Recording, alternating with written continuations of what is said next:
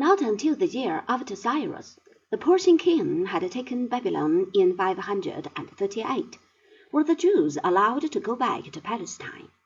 It was during the Babylonian captivity that the dogma and national character of the religion hardened. Since the temple was destroyed, the Jews had to dispense with sacrificial rites. Much of the traditional lore of their religion as it survives today goes back to this period. From this period, too, stems the dispersion of the Jews. For not all of them returned to their homeland. Those that did survived as a relatively unimportant theocratic state. After Alexander, they managed somehow to hold their own in the long drawn out disputes between Seleucid Asia and Ptolemaic Egypt. An important Jewish population grew in Alexandria, and in all religion soon became completely Hellenized.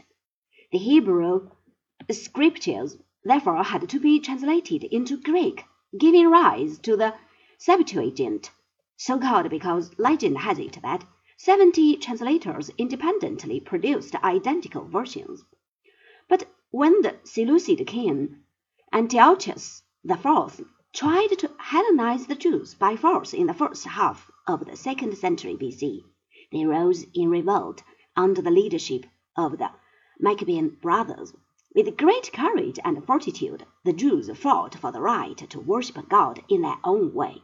In the end, they won, and the family of the Maccabees ruled as high priests.